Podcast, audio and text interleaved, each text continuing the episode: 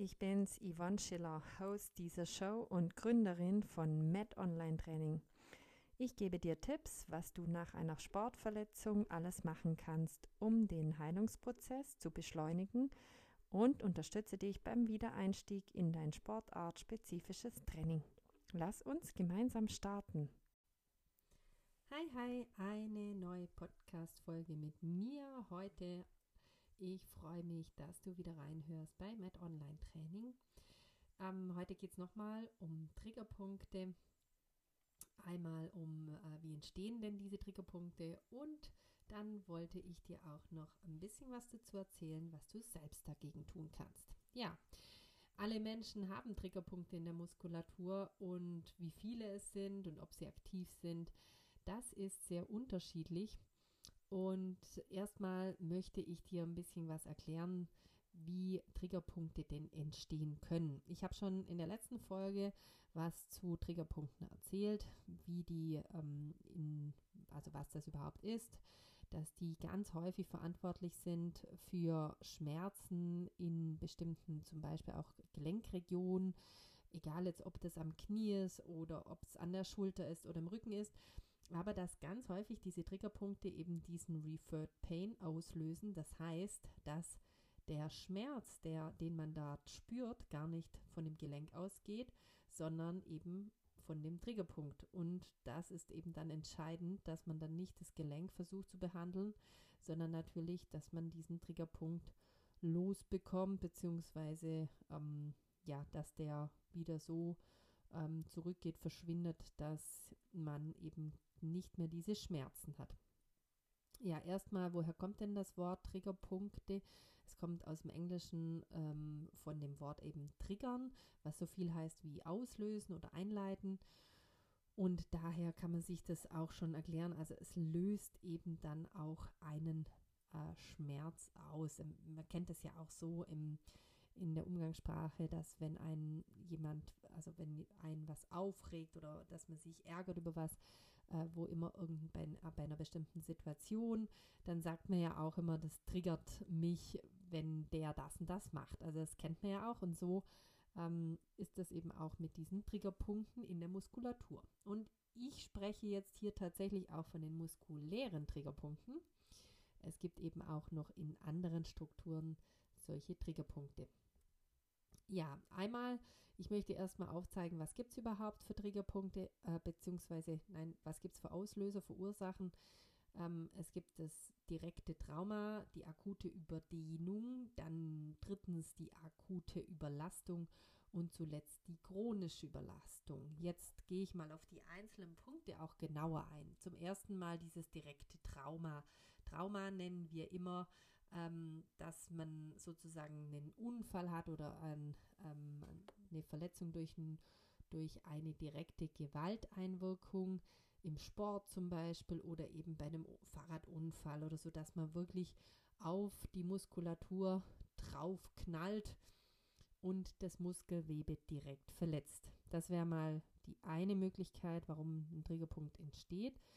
Dann beim zweiten, bei der akuten Überdehnung, ähm, da ist sozusagen gemeint, dass ja, dass man nicht zu viel dehnt, das, das denkt man jetzt akute Überdehnung, sondern dass man eben beispielsweise hm, sich am Treppengeländer gerade noch festhalten kann, um einen Sturz zu vermeiden und dadurch natürlich eine Überdehnung in bestimmten Muskeln der Armmuskulatur stattfinden und sozusagen das viel, viel weiter auseinandergezogen wird, als das normal üblich ist. Und man hat damit den Sturz zwar vermieden, aber es entstehen dann eben in dieser Muskulatur Triggerpunkte. Dann eine akute Überdehnung kann auch einfach bei sportlicher Aktivität passieren, dass man da auch mal ähm, irgendwie in eine Überdehnung geht.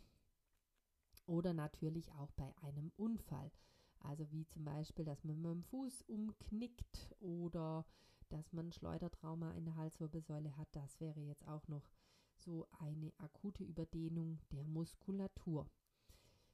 Dann gibt es die akute Überlastung, auch akut. Äh, akut heißt ähm, in dem Fall in einem einzigen Moment, also die Überlastung findet nicht über eine längere Zeit statt, sondern die findet in einem einzigen Moment statt. Eben zum Beispiel auch, wenn man eine Treppenstufe übersieht und dann darunter stolpert. Oder eben auch genauso wie beim anderen, dass man versucht, einen drohenden Sturz zu vermeiden, beziehungsweise auch beim Auffangen eines Sturzes überlastet man oft die Muskulatur oder eben auch bei Unfällen. Wie du jetzt gerade schon äh, erkennen kannst, denkst du, hm, akute Überdehnung, akute Überlastung, die erzählt genau dasselbe. Ja, ganz, ganz häufig treten diese zwei Dinge auch zusammen auf und beschleunigen damit auch das Auftreten von Triggerpunkten. Dann haben wir noch die vierte Sache, das war die chronische Überlastung.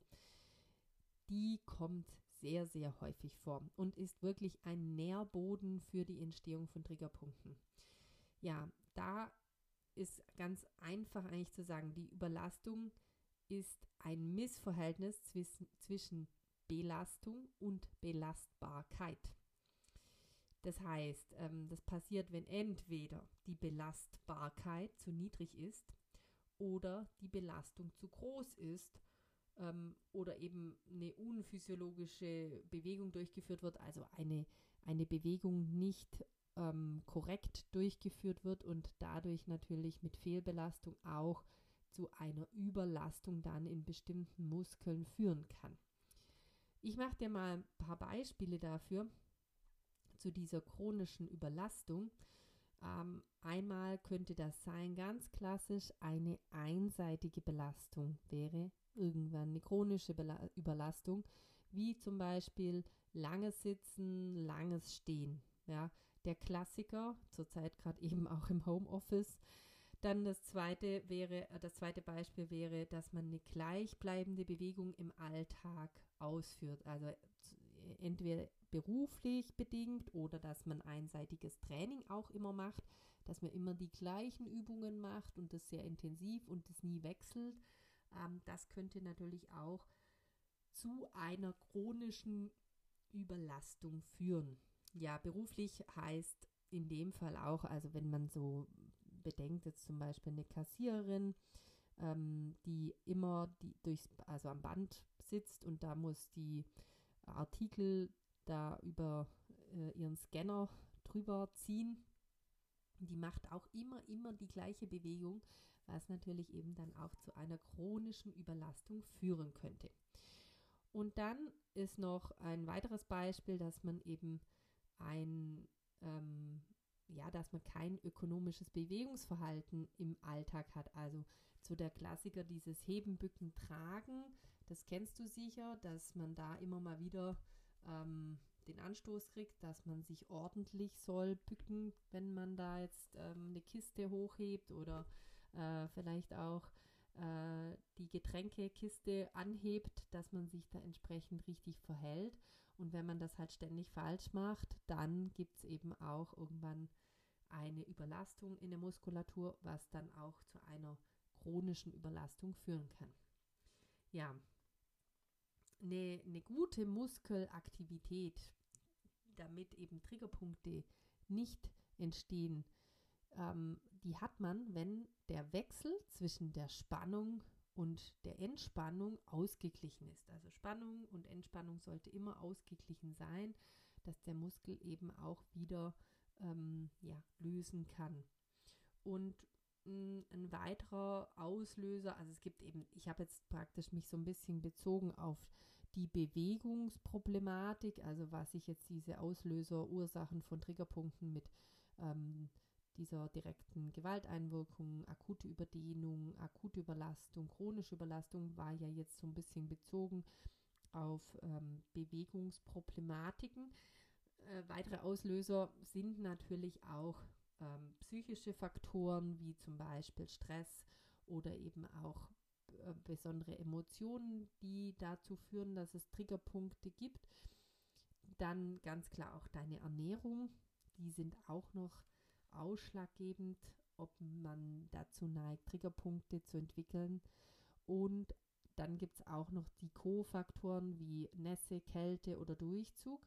Damit ist gemeint, wenn du sehr, sehr viel jetzt am offenen Fenster sitzt und vielleicht äh, viel Durchzug herrscht, dass man da, ohne dass man es groß bemerkt, immer die Schulter leicht anzieht und dadurch natürlich dieser Muskel, der das macht, ständig überlastet wird.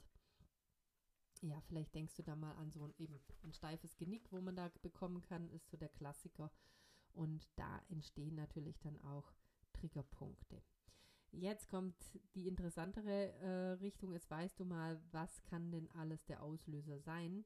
Und man kann das dann auch versuchen zu vermeiden. Und das äh, erklärt sich dann auch so ein bisschen selber, was kann man denn selber tun? Da kommen dir sicherlich ein paar Dinge bekannt vor. Also zum einen kannst du natürlich Einfluss eben nehmen auf diese chronische Belastung und schauen, dass eben das Missverhältnis von Belastbarkeit und Belastung ähm, gar nicht in dem Maß zustande kommt. Also, dass du immer schaust, dass du entsprechend deiner Belastung, also das, was du von deinem Körper abverlangst, auch entsprechend das Training absolvierst, damit dein Körper überhaupt in der Lage ist, das ähm, ja, durchzuführen, ohne dass du anschließend ähm, auf dem Zahnfleisch daherkommst. Also ich kenne das immer mal wieder, dass Patienten zu mir in die Behandlung kommen oder auch Kunden mich anfragen, die sagen, Mensch, jetzt war ich ähm, eine ganze Woche beim Skifahren und äh, jetzt tut mir alles weh und ich bin total erledigt und ich weiß gar nicht mehr, was ich machen soll. Und da frage ich dann mal, ja, wann, wann warst du denn das letzte Mal Skifahren und ähm, wie oft gehst du denn Skifahren und beziehungsweise machst was für die Oberschenkel und machst entsprechendes Training für diese Muskulatur, die man braucht beim Skifahren und dann kommt meistens ein langes Gesicht, sonst nichts, weil die meisten eben äh, nicht viel machen in ihrer Freizeit, aber sie gehen dann eine Woche jeden Tag vier Stunden Skifahren, dass das natürlich der Körper nicht entsprechend ähm, ja, aushält, sollte eigentlich klar sein. Und ja, man kann natürlich dann auch versuchen, in seinem Alltag gerade jetzt so ein bisschen verschiedene Positionen einzubauen und seinen Alltag so gestalten, dass es eben ein, ein gutes Verhältnis gibt zwischen diesen einzelnen Positionen, dass man mal sitzt, dass man mal steht.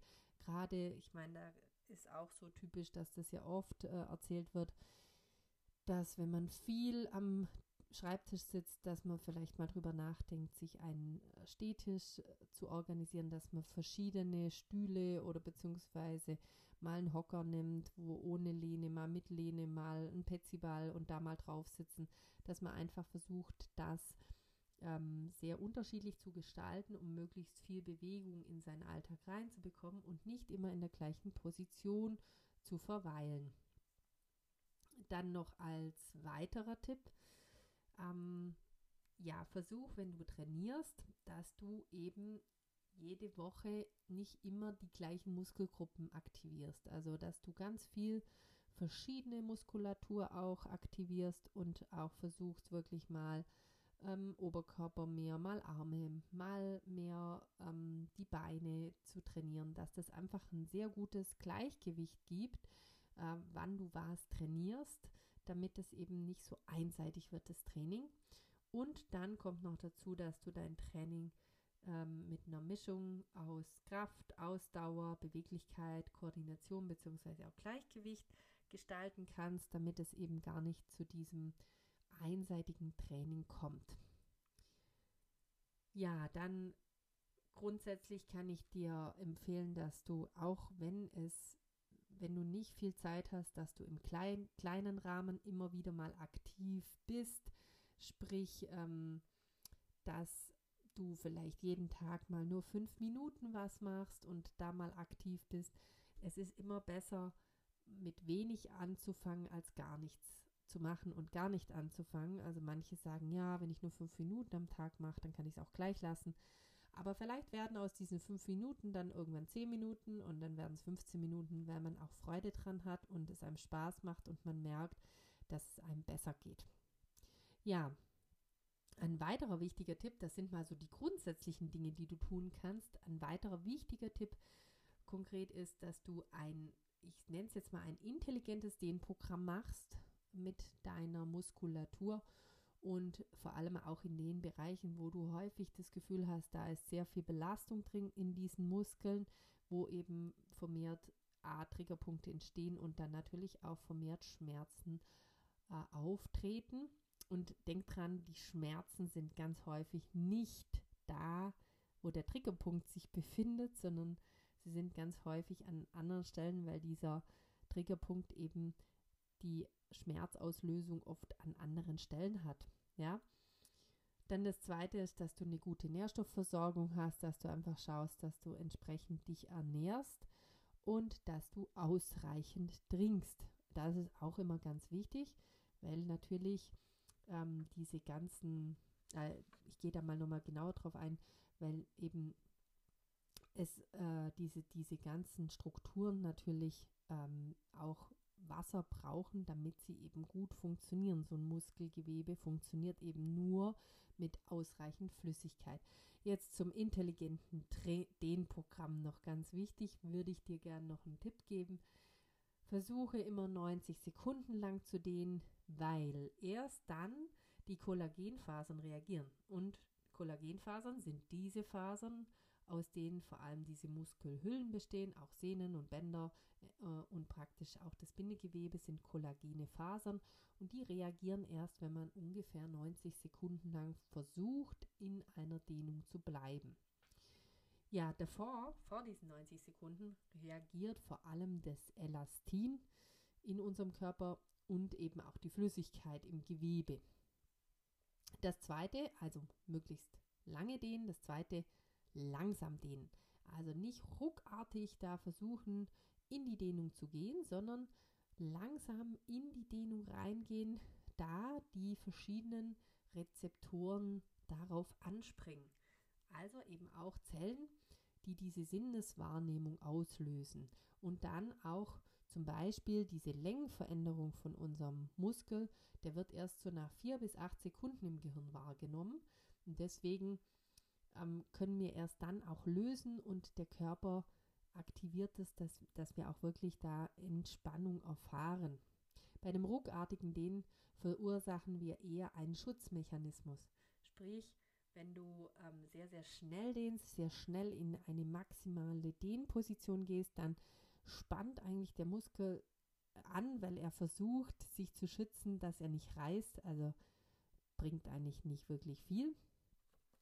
Und dann vielleicht noch als kleiner Hintergrundinformation eine verkürzte Muskulatur, also wenn du eben nicht dehnst, die eben auch tendenziell eher Triggerpunkte hat, wenn die ständig trainiert wird, also wenn du ständig eine verkürzte Muskulatur trainierst, tendiert sie dazu, noch kürzer zu werden. Und deswegen immer schauen, dass du wirklich möglichst viel auch ähm, Beweglichkeitstraining machst, was natürlich den Training oder den Programm beinhaltet. Ja, so, jetzt ganz viele Tipps zu diesem Thema. Ich hoffe, du konntest was mitnehmen. Falls du noch Fragen hast, dann melde dich doch gerne auf hallo at met-onlinetraining.ch. Ich freue mich, wenn du nächste Woche wieder reinhörst und melde dich gerne, wenn du noch Fragen hast. Bis dann!